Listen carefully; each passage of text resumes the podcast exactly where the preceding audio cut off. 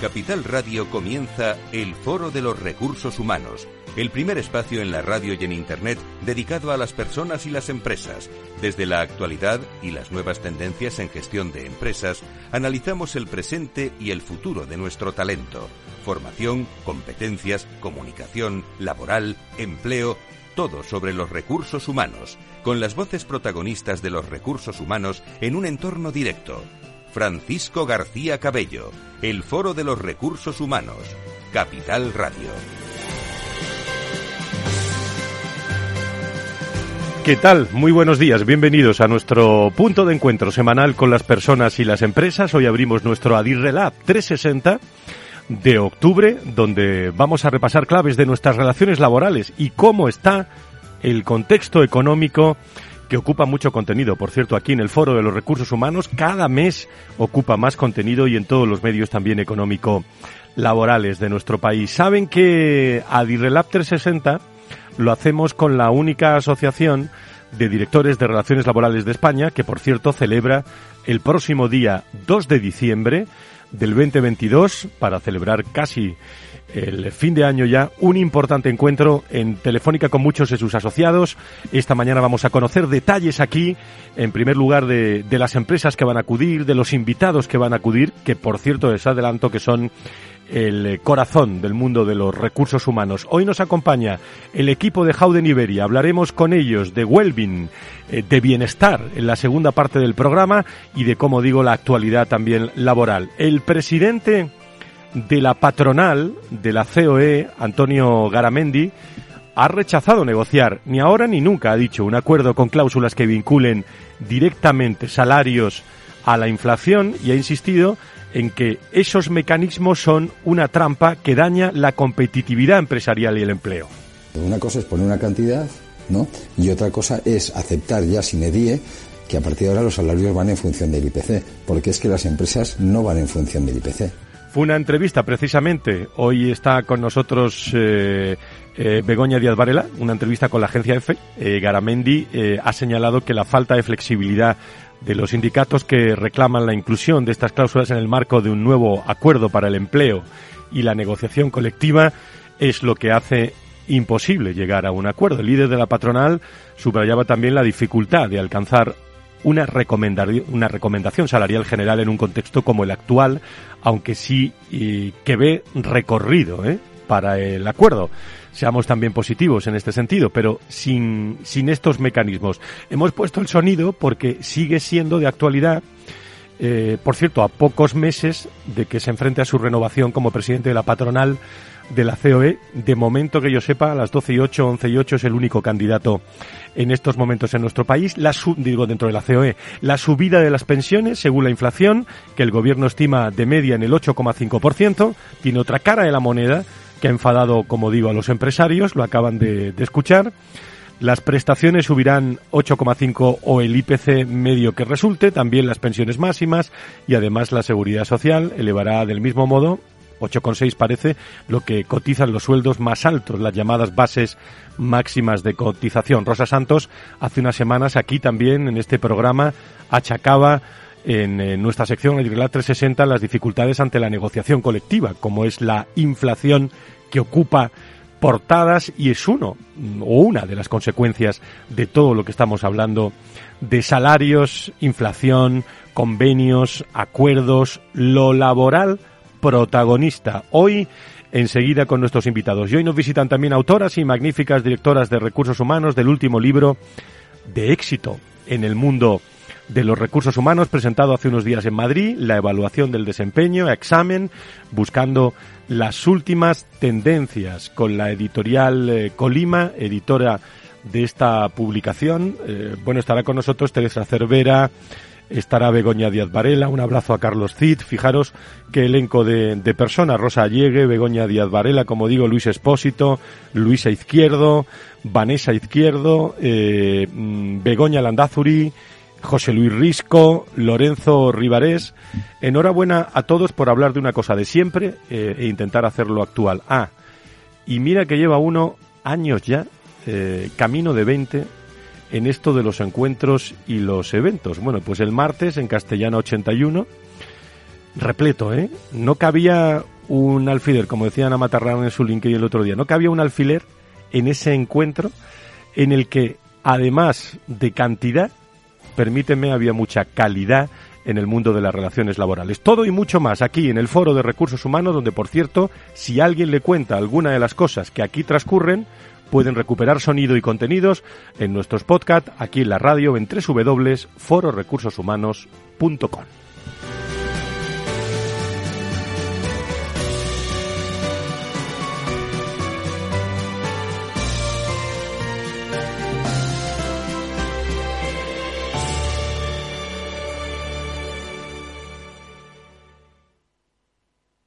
Y a esta hora, como siempre, damos paso a nuestra sección Adirrelab 360.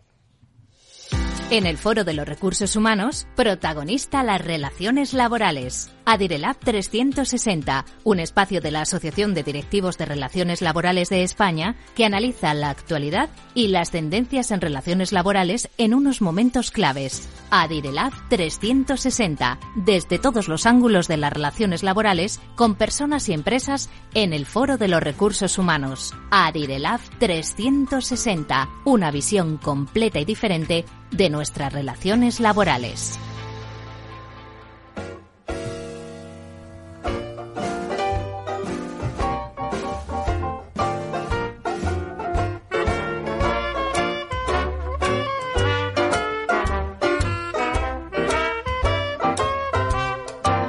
Las 12 y 11, las 11 y 11, las Islas Canarias, Carlos de la Torre, vicepresidente de Adirrelab y abogado of Counsel Laboral Baker McKenzie. Querido Carlos, ¿cómo estás? Buenos días. Muy buenos días, pégate al micro, si no, no te vamos a escuchar. Saludo también a Ana Matarrán, directora general de Human Capital Benefit de, de Howden Iberia. Eh, promueve también y es patrocinadora también de la asociación. Ana, ¿cómo estás? Muy buenos días, bienvenida. Encantada, ¿qué tal? ¿Cómo estáis? Muchísimo, bueno, te- le- le- que decía yo que, que el otro día no cabía un alfiler ¿eh? en la presentación de este libro, lo decías tú también, pero es que mm, mira que llevamos tiempo y, y la cantidad, sobre todo, de buenos amigos y de buenos profesionales que había allí, ¿no? Sobre todo, y, y que era un martes a las 7 de la Eso es. tarde, víspera de fiesta. Sí, sí, sí, totalmente, Fue totalmente. increíble.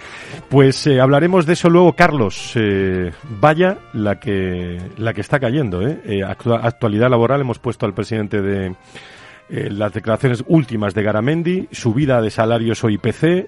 ¿La patronal está, está firme en esto?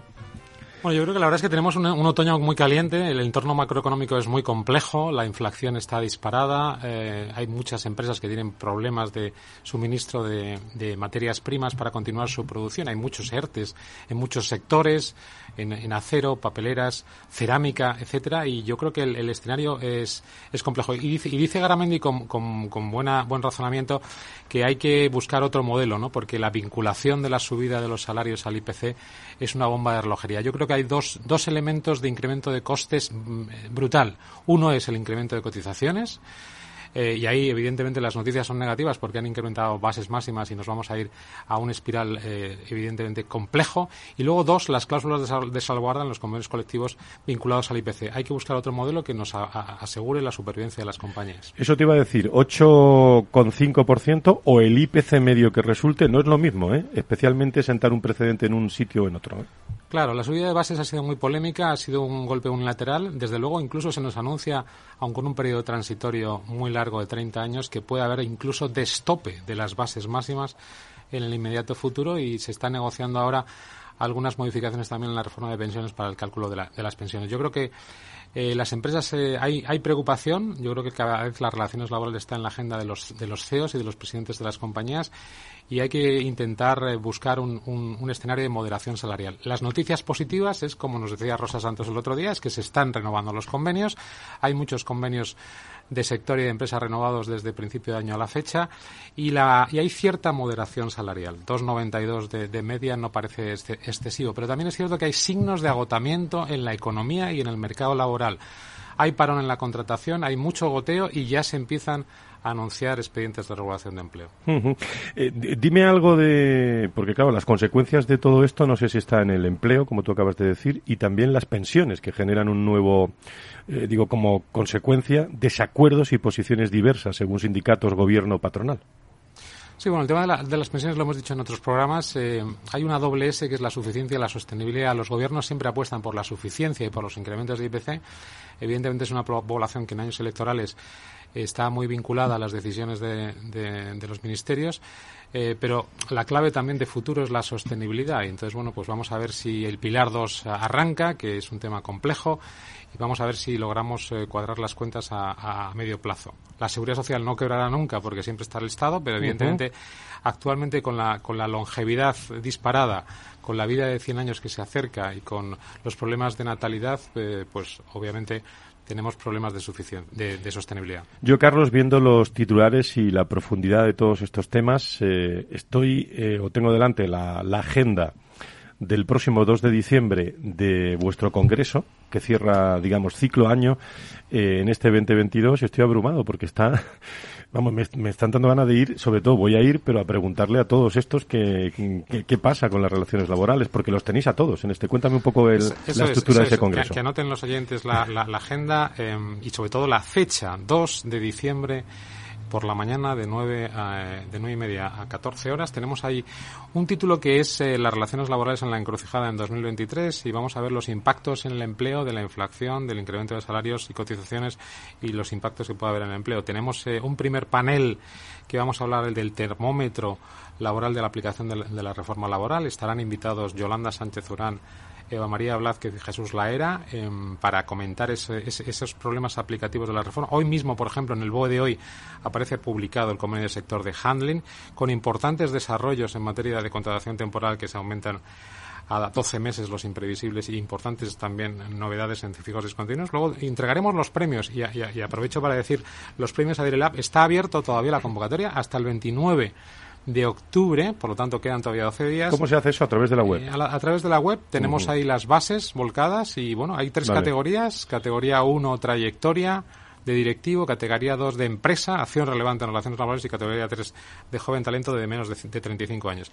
Y luego vamos a tener invitados también a María Emilia Casas, que nos va a hablar de la importancia de la doctrina judicial de- del Tribunal de Justicia de la Unión Europea de, las, de, de la Unión Europea y vamos a también contar con el magistrado del Supremo Ignacio García Perrote que nos hablará un poco de eh, las controversias que están en el mundo judicial en las sentencias recientes del Supremo. Y finalmente eh, bueno pues tenemos confirmado a los dos secretarios generales de, de UGT de Comisiones Obreras Pepe Álvarez eh, y Unai Sordo por lo tanto yo creo que es un evento con una agenda muy muy potente Lo va a moderar Manolo Pimentel, ¿no? y, Este. lo modera Manuel, Mm. Pimentel que es presidente, presidente de honor Lo que tenemos que ver, bueno, está invitada la ministra, ¿no? A ver si, a ver si va, ¿no? está ¿Eh? invitada la ministra a ver, a ver qué tal. Vamos a ver si hacemos gestiones con el gabinete a ver si puede hacer un huequecito en, en la agenda. ¿Percibes, además de la actualidad, eh, en lo más eh, interno de vuestra asociación, donde habláis con eh, todo perfil de directores de relaciones laborales, de, sobre todo de empresas importantes, que, que el rol, que la posición, eh, siempre te lo pregunto en todos los programas,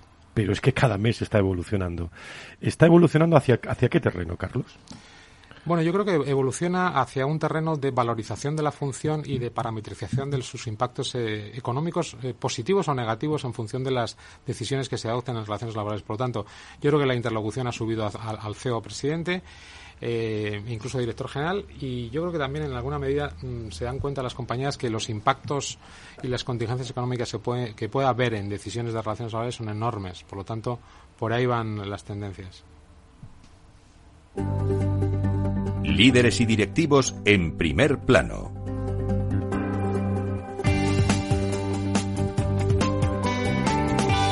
Enseguida abrimos nuestro apartado de tertulia de Wellbeing, pero Ana, la que, la que está cayendo no es, eh, decir, es importante, aunque haya muchos aspectos en las organizaciones eh, siempre importantes, eh, pero tanto los empleados, las personas, las empresas están ocupadas ahora en, en lo más profundo que son esas relaciones laborales. Me da que va a ser un tema importante para el 2022, para el 2023, Sí, mejor dicho. como comentaba Carlos, yo creo que los directores de relaciones laborales y directores de recursos humanos ahora cada vez son mucho más importantes en, en las organizaciones porque sus decisiones sí que tienen muchísimo impacto, tanto económico como social, sobre todo ahora que nos encontramos en un momento donde la retención y atracción de talento es fundamental en, las organizaciones. ¿no? yo creo que son buenas noticias también ¿no? para los que trabajamos en el mundo de recursos humanos, que cada la posición sea más importante. Lo decía esta mañana que a pesar de todo el contexto económico, cada vez se está hablando más de personas y con estructura y con, como decía, con fundamento, ¿no? Eh, déjenme que salude a dos eh, destacadas directoras de recursos humanos. Una eh, que acaba de, de inaugurar posición, eh, como es Teresa Cervera, directora de Recursos Humanos de Vallesol, saben ustedes, empresa perteneciente al Grupo Santa Lucía, eh, que inició su actividad hace muchos años con, con más de 3.500 empleados, 50 centros en España, uno en México también.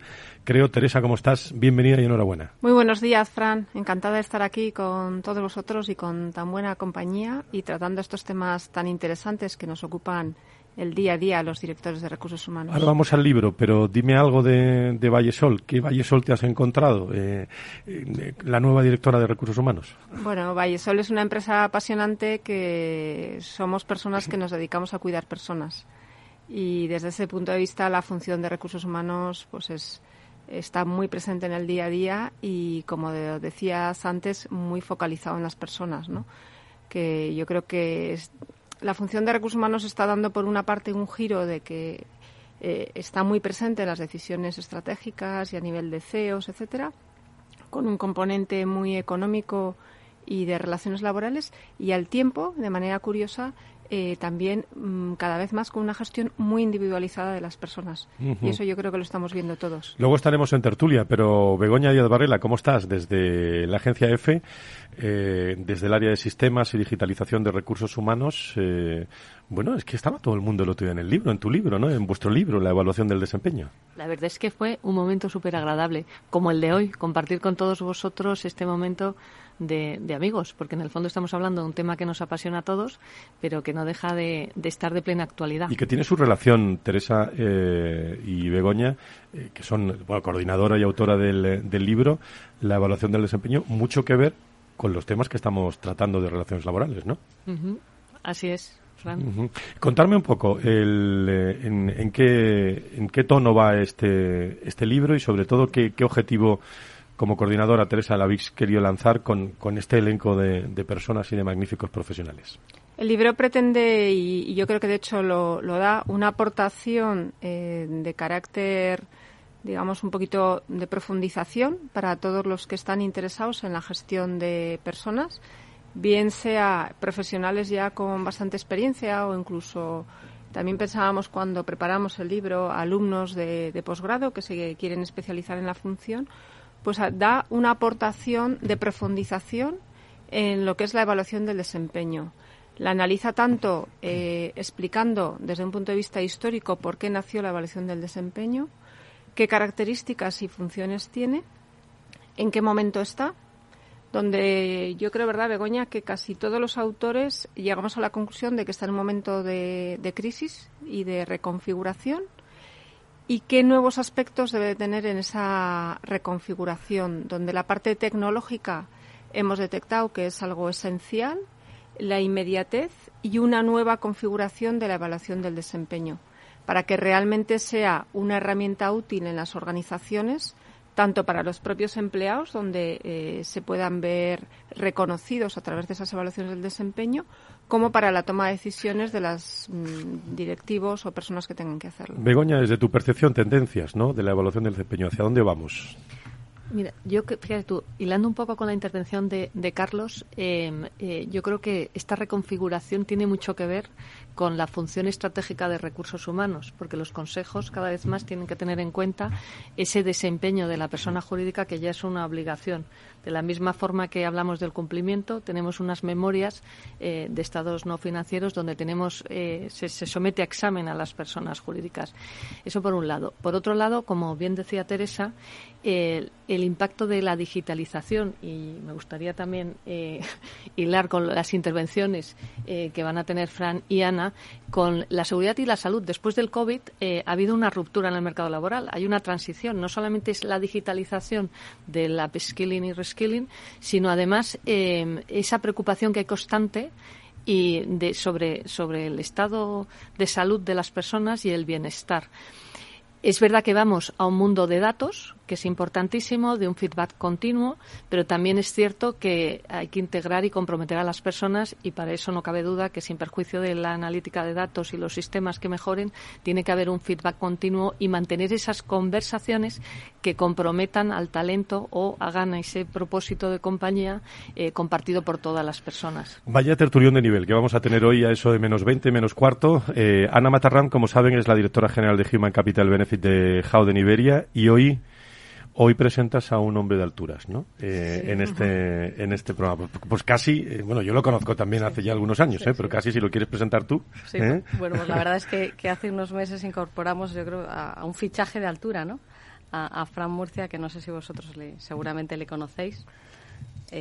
Ha sido un, un, jugador de baloncesto profesional, también ha estado en la selección española y sobre todo para mí lo más importante que yo soy fan eh, de, del mundo del baloncesto, aparte juego al baloncesto a pesar de mi estatura, hasta que, pues yo creo que los valores del deporte, y sobre todo yo creo que de, un, de jugar al baloncesto, un, deporte que es de equipo, llevados a la empresa, son fundamentales, ¿no? Y de hecho, Fran, pues ha estado desde que abandonaste tu carrera profesional en el baloncesto, casi 20 años dedicado al mundo de, de Wellbeing, ¿no? Y yo creo que desde, desde Howden lo que queríamos era fichar a, a la persona mejor, ¿no? Desde el punto de vista de, de conocimiento y sobre todo que pudiera adaptarse a nuestra cultura de, de, people first de la compañía, ¿no? Es decir, que para nosotros tan importante es los conocimientos que pueda tener alguien, el expertise y la parte técnica, como lo que es la parte personal, ¿no? Entonces fichamos buenas personas también. Pues si te parece, presentado quedan. ¿Quieren escuchar ustedes a Fran Murcia? Bueno, vamos a la publicidad y volvemos. ¿eh? Y enseguida lo tenemos en directo toda la media hora con, con todos ustedes para hablar de Wellbeing eh, y de bienestar, que es uno de los pilares fundamentales del mundo de los recursos humanos. No se vayan.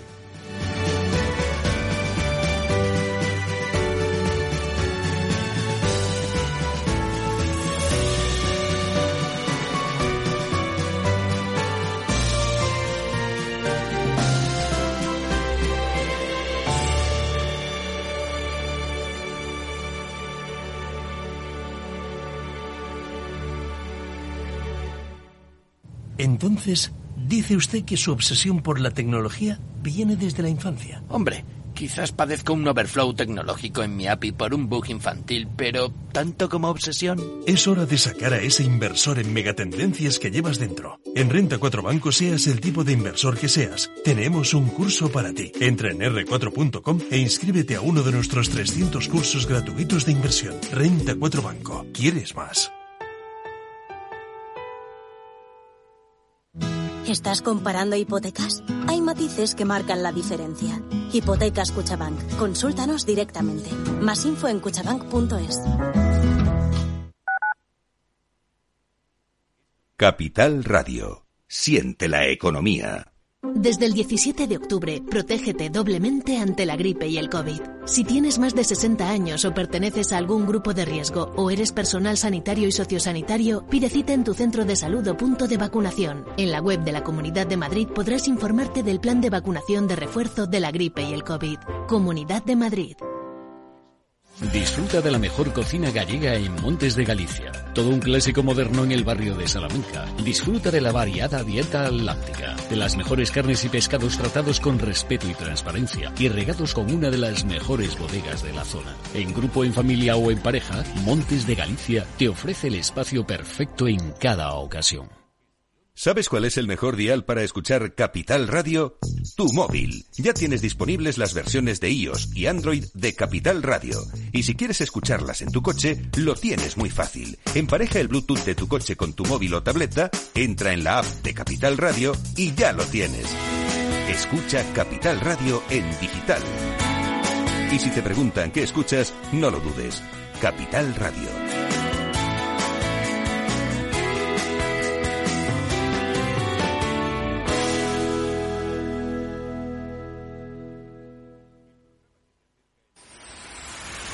Empresas tecnológicas, escuelas de negocios, sindicatos, organizaciones empresariales, empresarios, formadores y figuras relevantes de las administraciones públicas comparten tertulia todos los miércoles a la una de la tarde en Cibercotizante, un programa dirigido por José Joaquín Flechoso.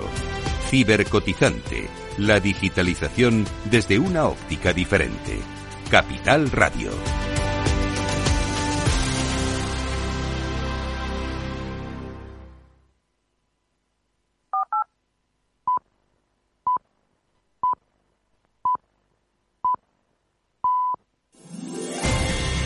Si quieres saber todo sobre los recursos humanos y las nuevas tendencias en personas en nuestras organizaciones, conecta con El Foro de los Recursos Humanos con Francisco García Cabello.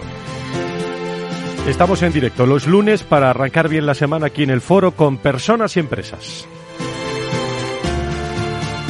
Pues anunciaban desde Howden el fichaje de Fran Murcia como nuevo Global Wellbeing eh, Director en, en y yo ahora le tengo que dar los buenos días y me alegra mucho de, de saludarte. Querido Fran, ¿cómo estás? Muy buenos días, bienvenido. Pues muy buenos días, muchísimas gracias, querido Fran también. Estamos aquí hoy dos Fran, espero que no te importe. No, no, en absoluto. Eh, pues ya saben, eh, los Franes de altura ya sabes dónde están. ¿eh? Sí, sí, sí.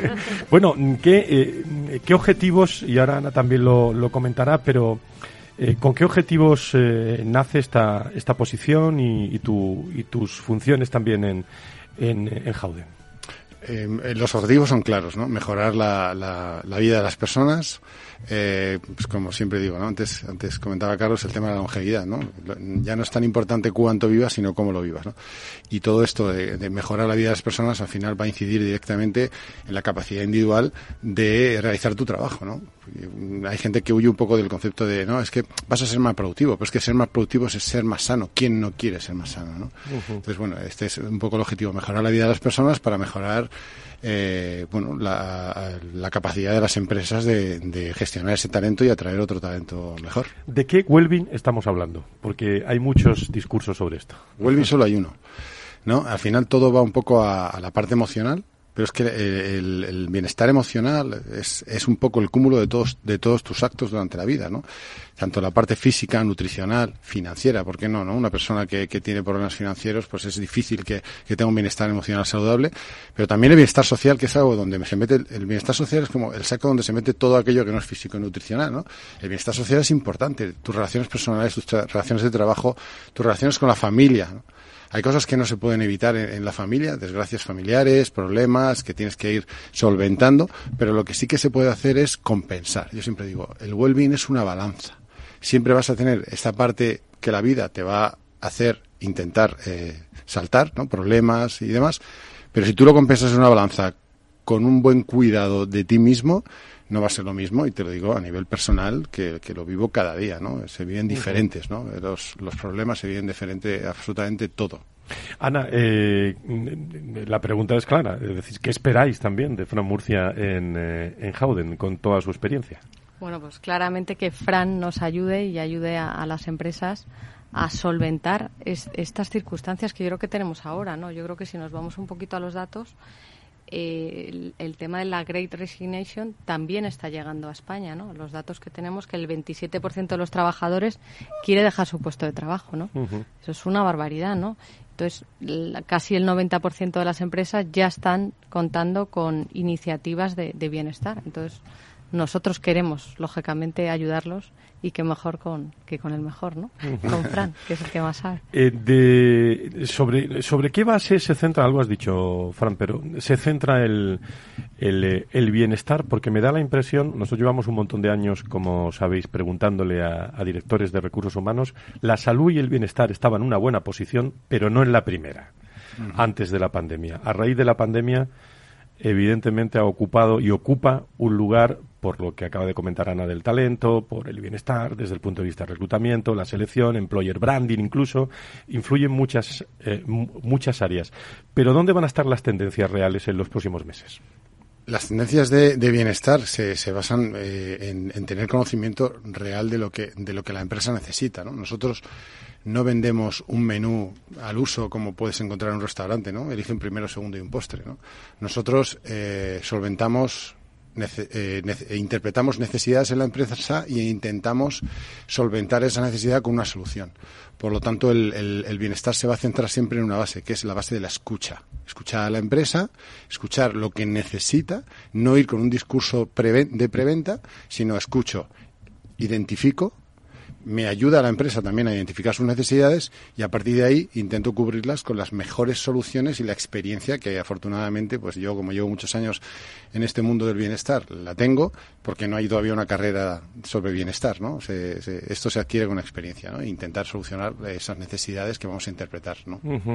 Eh, saben todos ustedes, lo acaban de comentar, que estamos hablando con un exjugador de baloncesto eh, que va a ser el responsable de desarrollar proyectos a medida para mejorar la salud de los empleados. Antes de incorporarse a Howden, eh, Fran Murcia ha desempeñado durante tres años el puesto de Wellbeing Manager y responsable de RSC en WTW y con anterioridad fue socio también fundador de Way2Go, Bienestar Corporativo, posgrado en el Instituto de Empresa y en la Universidad San Pablo CEU. También es máster en coaching directivo y de liderazgo. Con esto que decías, Fran, eh, y hablando de cultura, eh, me encuentro que hablando de well-being y de salud, cada empresa tiene su cultura. Cada empresa tiene su eh, well-being concreto.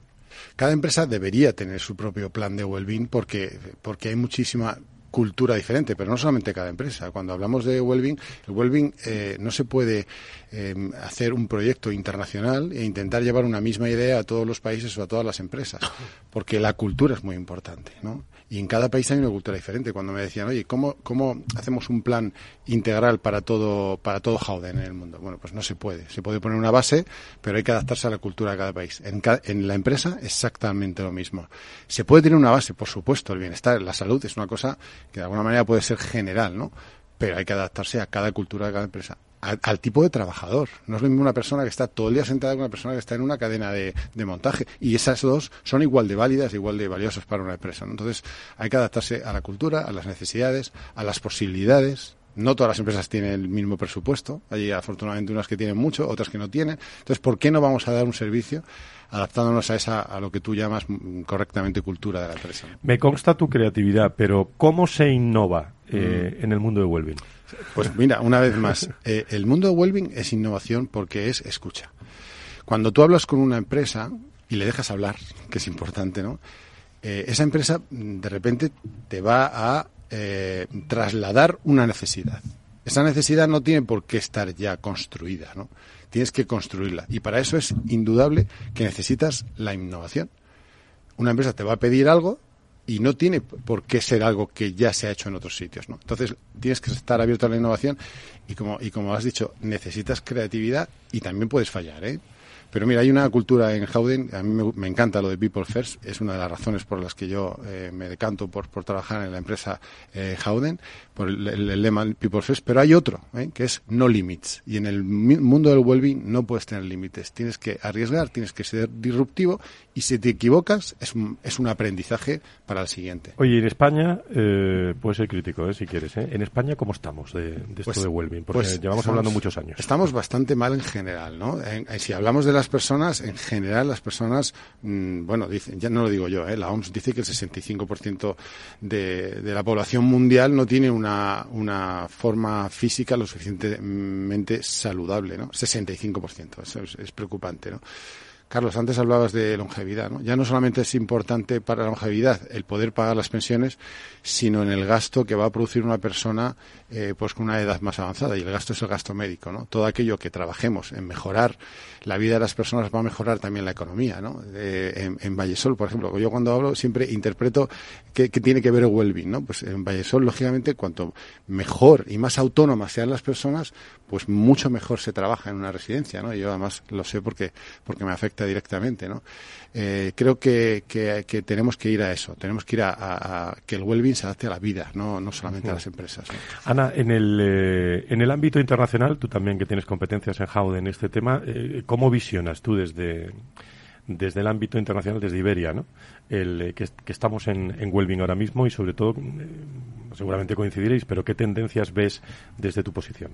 Bueno, claramente al final, si las empresas eh, tienen esta visión global, lo que implementen en España deben implementarlo también de una forma cross en el resto de los países, ¿no? Por ejemplo, en Latinoamérica hay bastante cultura por lo menos se habla bastante al respecto, ¿no? Y bueno, los países nórdicos, pues muchísimo desde hace bastantes años, ¿no? Que van por delante de nosotros. Pero bueno, yo creo que aquí al final, como bien decía Fran, hay que escuchar a las empresas, escuchar a las cuatro generaciones que, que conviven en las organizaciones, porque no tiene nada que ver los baby boomers con, con los zetas, los recién, exacto, recién, recién incorporados, que son generaciones pues mucho más, como comentabais vosotras antes, de más de inmediatez, que, a lo mejor las personas que vienen de que son baby boomers, ¿no? Entonces, bueno, yo creo que hay que adaptarse a todos los niveles y, y hacer un plan único y exclusivo para cada empresa y en cada lugar que estén también, porque tiene mucha afectación también, con, lógicamente, con la seguridad social. ¿no? Pues eh, tertulia sobre Wellbeing, sobre bienestar, con, con, Carlos de la Torre, con Ana Matarrán, con Teresa Cervera, con Begoña Díaz Varela, con Fran Murcias, que nos visitan en los estudios de Capital Radio. La tertulia del Foro de los Recursos Humanos te aporta actualidad, innovación y conocimientos. Apúntate.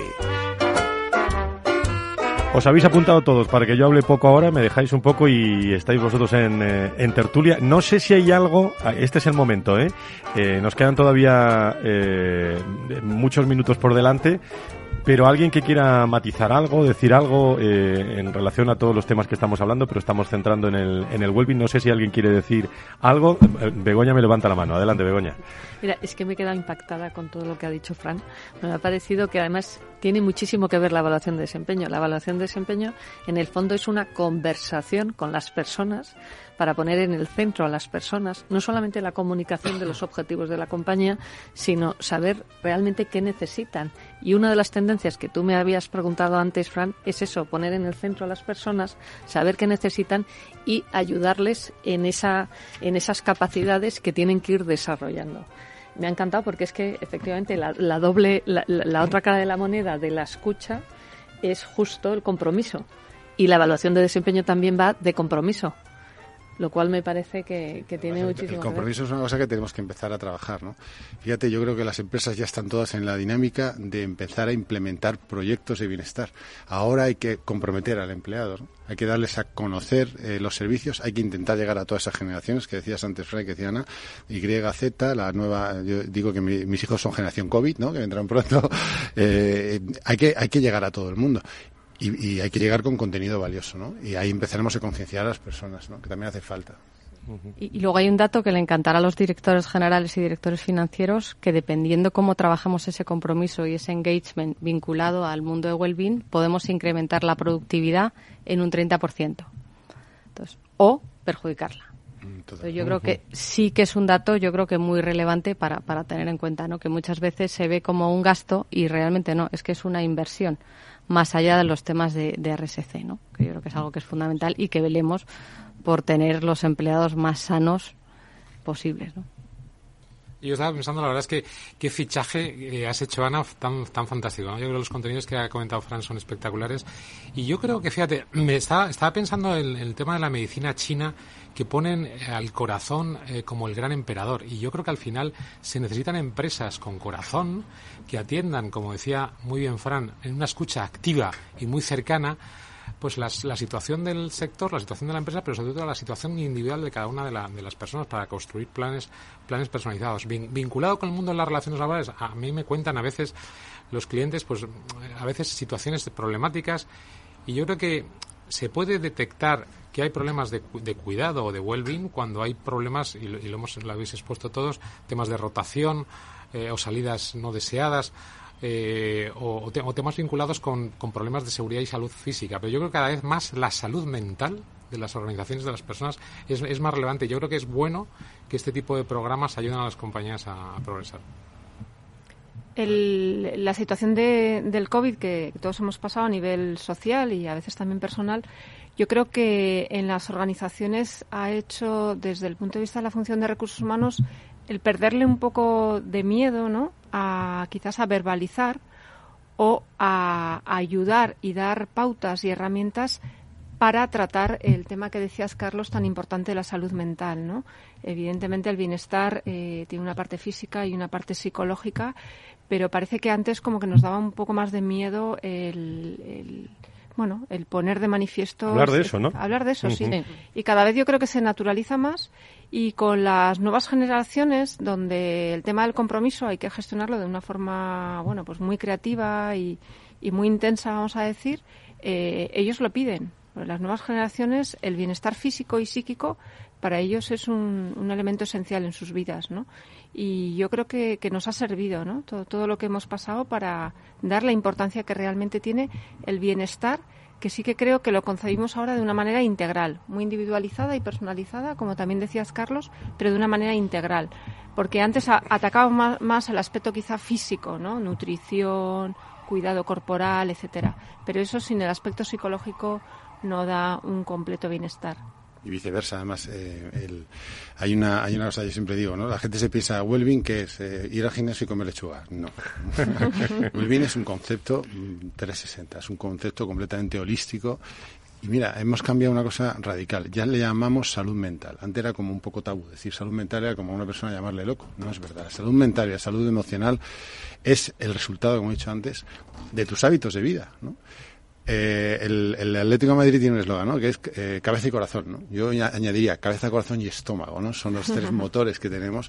La, el otro día en una charla que además estaba Ana, eh, preguntaba a la gente, digo, digo, fijaos una cosa, ¿quién de aquí sabe los caballos que tiene su, su coche, ¿no? Levantaban la mano un montón de gente, ¿no? Y de todos esos, ¿quién sabe cuántas pulsaciones tenéis en reposo, ¿no? Y ¡bum! bajaron, no, no, hubo nadie. Tenemos que ser conscientes de que nuestro, nuestro, nuestro cerebro, nuestro corazón y nuestro estómago, desde hace poco afortunadamente ya se ha incluido, son los motores que, van a, que me van a llevar a tener una vida mucho mejor, más longeva por supuesto, pero eso también tiene que ver los antibióticos ¿no? y las medicinas, pero mucho mejor. Bueno, yo, al hilo de lo que decía Teresa, yo creo que ahora mismo la salud mental es lo que hace años era ir al fisio. Acordaros en los tiempos de nuestros padres, ir a un fisio era ser un blando. Pues yo creo que esto es lo mismo. Estamos evolucionando y yo creo que la salud mental tiene que ser algo normal. Fijaros que, como saben todos nuestros oyentes, los viernes tenemos también una hora dedicada a contenidos en Capital Radio de la Salud y el otro día eh, tiene mucho que ver recursos humanos y salud, evidentemente. Pero hablábamos con la psicóloga del Hospital Vitas eh, Nisa con Leticia Pérez, que me hablaba sobre la incertidumbre, ¿no? Y me parecía interesante eh, para esta tertulia esta reflexión de, de, la psicóloga. La incertidumbre es parte de la vida y nos ayuda mucho precisamente para prevenir la ansiedad. Eh, ir eh, aprendiendo a tolerar esa incertidumbre como parte de la vida. Eh, quizá tenemos una idea equivocada y pensamos que hay muchas certidumbres. Es todo lo contrario. La incertidumbre todavía nos falta mucho por aprender y, ese, ese, es el ejercicio que tenemos que, hacer, aprender a tolerar esa incertidumbre para que no se dispare la ansiedad. En un programa especial que hablábamos sobre salud mental precisamente y que tienen los podcasts y en Capital, en Capital Qué importante porque hablábamos de cultura en las organizaciones, cada uno tiene su cultura, la cultura la forman empleados, pero cada empleado, ya no es esto de café para todos, ¿eh? cada empleado tiene su propia incertidumbre, ¿no? Eh, y yo creo que es muy, es muy interesante esta reflexión. ¿Qué opináis? Pues yo creo que, que, la incertidumbre ha venido para quedarse, ¿no? De hecho, ahora cuando en todos los procesos de reclutamiento a los líderes y los managers es lo que se les está pidiendo, ¿no? La gestión de la incertidumbre, cómo pueden controlar el estrés y es algo que yo creo que, empieza a ser fundamental, ¿no? Es una forma de vida ya. Sí, sí, yo añadiendo un poco más, aparte del, desde el punto de vista de selección, desde el punto de vista de, de la responsabilidad, eh, ¿Qué importancia tiene la gestión de la incertidumbre para ayudar a las personas que tienen que salir de una organización? Como nos has dicho, hay muchas empresas que ahora vuelven con la recesión a mirar el aspecto de las posibilidades de tener reducciones de plantilla y vuelve, incluso en los peores momentos, a tener una importancia que creo que es fundamental. También lo quiero unir con otra cosa y es la necesidad de transparencia. Los sistemas nos ayudan muchísimo a la transparencia de los datos yo creo que la transparencia eh, en la gestión es importantísima, en la retribución, en, los procesos de selección y todo eso desde el punto de vista laboral o de gestión de recursos humanos ayuda a mitigar esa incertidumbre y al bienestar de las personas. Se pueden estar planteando muchos oyentes y muchas empresas. Bueno, ya que tenemos a Fran Murcia aquí, No me vayas a decir lo de gimnasio, la lechuga, porque lo sabemos ya. ¿eh? Pero, pero danos algún consejo de esos que das tú a las empresas cuando te reúnes con ellas. ¿eh? Danos aquí en, en, este tertulión que tenemos. Para dar consejos tendría... A ver, yo, fíjate, eh, antes en mi currículum han dicho que soy coach. Los coaches tenemos prohibido dar consejos. Es verdad, claro, al final lo que vale para ti yo tengo una pregunta, yo tengo Lo que puedo dar es conocimiento. Puedo dar conocimiento, ¿no? Pero para dar conocimiento hay que hablar un poco de, de los pilares por separado, ¿no? Al final, eh, un, eh, si hacemos un resumen rápido para no para dejar tiempo a esta tertulia, que me encanta que sea tertulia porque yo aquí voy a aprender muchísimo, ¿no? es que en el bienestar físico tenemos que diferenciar un poco lo que es el movimiento, o sea, lo que es la actividad física como tal, y el ejercicio, que son completamente diferentes pero necesarios los dos, ¿no? No vale solamente con ser activo. También hay que hacer un ejercicio físico recurrente, hay que trabajar la fuerza, lo siento mucho, pero hay que trabajarla, es la musculatura la que te va a acompañar a ser autónomo eh, a lo largo de toda tu vida, ¿no? En cuanto al bienestar nutricional, que lo he sacado del físico porque afecta también al emocional, pues hay que aprender básicamente hay que aprender. nosotros tenemos que enseñar a los, a, los, a los empleados y formarles en nutrición saludable, porque hay demasiado tabú y demasiada mentira. ¿no? La dieta tiene que desaparecer. Afortunadamente la palabra régimen ya desapareció hace mucho tiempo y tenemos que hablar de hábitos nutricionales, ¿no? que además sean sostenibles en el tiempo. O sea, no solamente es un hábito nutricional aquello que yo, bueno, vale, venga, lo voy a hacer. No, no, lo puedo mantener pues entonces voy, a, voy adelante con ello. A nivel emocional, lógicamente, todo lo que sea las terapias, tanto eh, psicólogos como terapias de, meditación, yoga, y la meditación es eh, meditación budista, mm, rezar el rosario, hacer un mindfulness, me da igual, meditación, ¿no? Social, relaciones con las personas, relaciones con la familia, cómo te relacionas con los demás, y financiero. En financiero poco podemos hacer, las empresas pagan lo que pagan, pero podemos formar también a la gente a ahorrar, el concepto del ahorro, que es una cosa que en España eh, Carlos podrá decirlo, ¿no? Está como un poco eh, eh, olvidado. Y me pongo como ejemplo. Yo cuando cumplí 30 años y jugaba baloncesto, llamé a un asesor y dije, oye, que es que he pensado que quiero ahorrar. Dice, haber venido con 20, ¿no?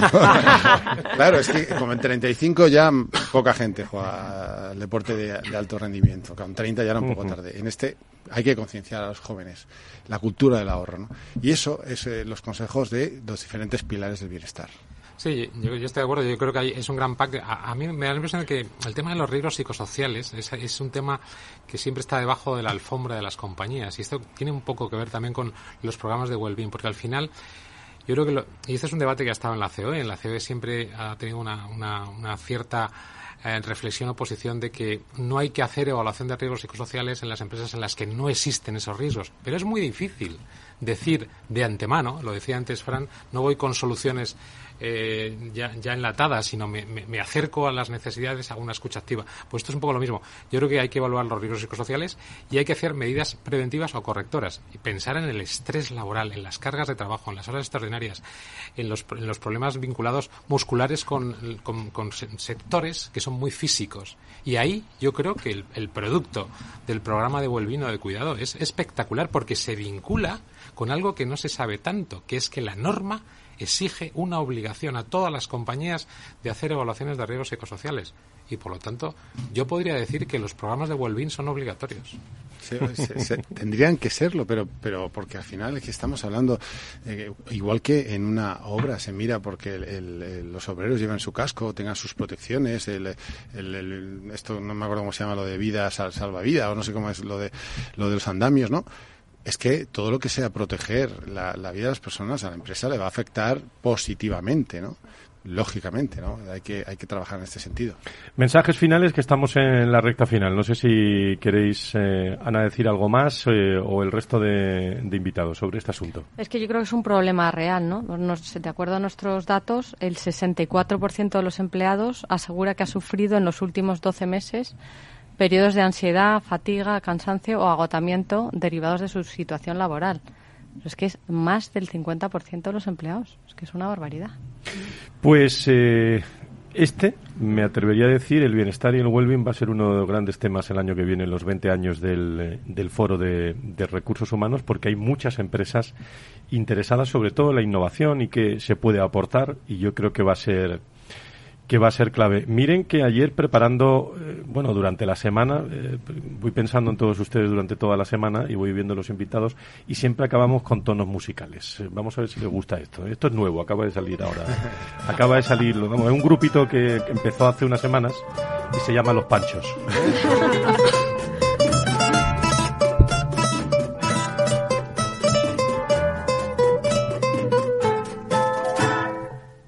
cosas hay en la vida, salud, dinero y amor.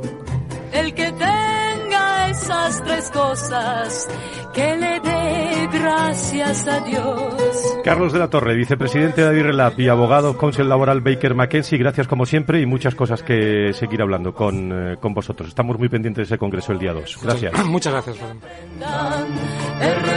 Teresa, enhorabuena, ¿eh? Vallesol, nueva directora de Recursos Humanos. Gracias. Y a Begoña también por el libro, que lo tengo encima de la mesa, la evaluación del desempeño, ¿eh? Gracias, a las dos, ¿eh? Gracias. La salud y la platita. sé, sé, que te ha gustado, Fran, esta música porque está de las tuyas, ¿no? no, aparte que, es que esa canción es salud, dinero y amor. Claro, o sea, salud, bienestar, well-being. Claro, las tres cosas. Eh, dinero, well-being financiero y amor, well-being social. Gracias por estar con nosotros, Fran Murcia, eh, y, bienvenido a toda esta tertulia y sobre todo eh, enhorabuena por ese fichaje en Jauden. Gracias. Gracias a vosotros. Y Ana Matarrán, gracias por estar con nosotros. Eh, te hemos visto en Londres, por ahí en, redes. Ya no paras, ¿eh? me voy mañana otra vez. mañana otra vez. Pues buen, buen, viaje. Muchísimas gracias por estar con nosotros. Muchísimas gracias, Fran. Un placer. Siempre tiene el que tenga un amor, que lo cuide, que lo cuide. Y a todos ustedes, queridos amigos, gracias por eh, todo el equipo técnico, gracias a la producción del programa, Laura Muñetón, eh, a José María eh, Sánchez también, a todo el equipo del Foro de Recursos Humanos pendientes de, de todos los detalles que en definitiva es lo que llevamos haciendo muchos años, pendientes de personas y de empresas. El próximo lunes hablaremos eh, con eh, invitados. Estará con nosotros el director de Recursos Humanos del Grupo Catalán Occidente y presidente de AEDIPE Nacional, que estará con nosotros el, el lunes, y hablaremos también de, de muchas novedades y, y, muchos aspectos fundamentales, incluido también el bienestar, incluido el talento y por qué se están yendo. Eh, el otro día vamos a traer un resumen de por qué se están yendo los mejores de muchas organizaciones y por qué otros lo están rescatando. Eh, pero de eso vamos a hablar el lunes. Y como siempre, el viernes en, en salud y cada minuto en www.fororecursoshumanos.com. Con salud, dinero y amor nos eh, despedimos hoy. Buena semana, adiós hay que guardar. Eso conviene.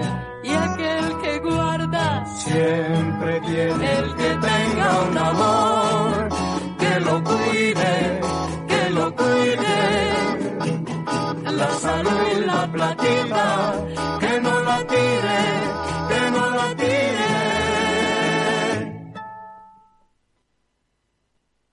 Adirelab 360 te cuenta la actualidad de nuestras relaciones laborales en directo. Ya no estamos en la era de la información, estamos en la era de la gestión de los datos y de la inteligencia artificial.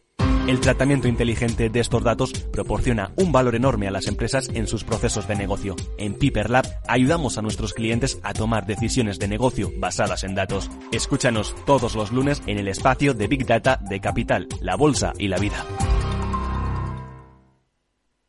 Capital Radio, la genuina radio económica. Gráficas Naciones. Más de 50 años de experiencia en el sector de las artes gráficas. Apostamos por la última tecnología tanto en impresión offset como en digital y gran formato. Realizamos todo tipo de impresión. Tarjetas de visita, folletos, libros, vinilos, decoración y montaje de stands. Más información en el 91 629 2145 o en gráficasnaciones.es. Disfruta de la mejor cocina gallega en Montes de Galicia. Todo un clásico moderno en el barrio de Salamanca. Disfruta de la variada dieta láctica, de las mejores carnes y pescados tratados con respeto y transparencia y regados con una de las mejores bodegas de la zona. En grupo, en familia o en pareja, Montes de Galicia te ofrece el espacio perfecto en cada ocasión. Esto te estás perdiendo si no escuchas a Rocío Arbiza en Mercado Abierto. Carlos Doblado, analista de Black Bear Broker. El gran problema que tienen los activos líquidos es que juegan contra nuestras emociones. Cotizan todos los días, nos ponen muy nerviosos. Una variación de 20 y 30% en el precio de los activos no significa que esos activos hayan cambiado en calidad, es decir, pueden caer mucho y, la vida sigue igual.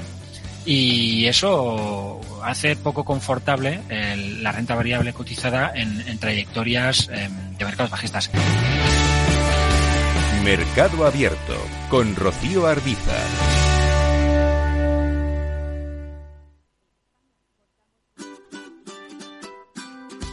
Mesa y Descanso es el programa donde Mar Romero te acerca cada fin de semana los mejores productos, te invita a disfrutar de los buenos vinos de cada denominación de origen y a conocer restaurantes y lugares de ocio con un encanto especial. Mesa y Descanso, los domingos a las 13 horas, aquí en Capital Radio. Capital Radio, la genuina radio económica.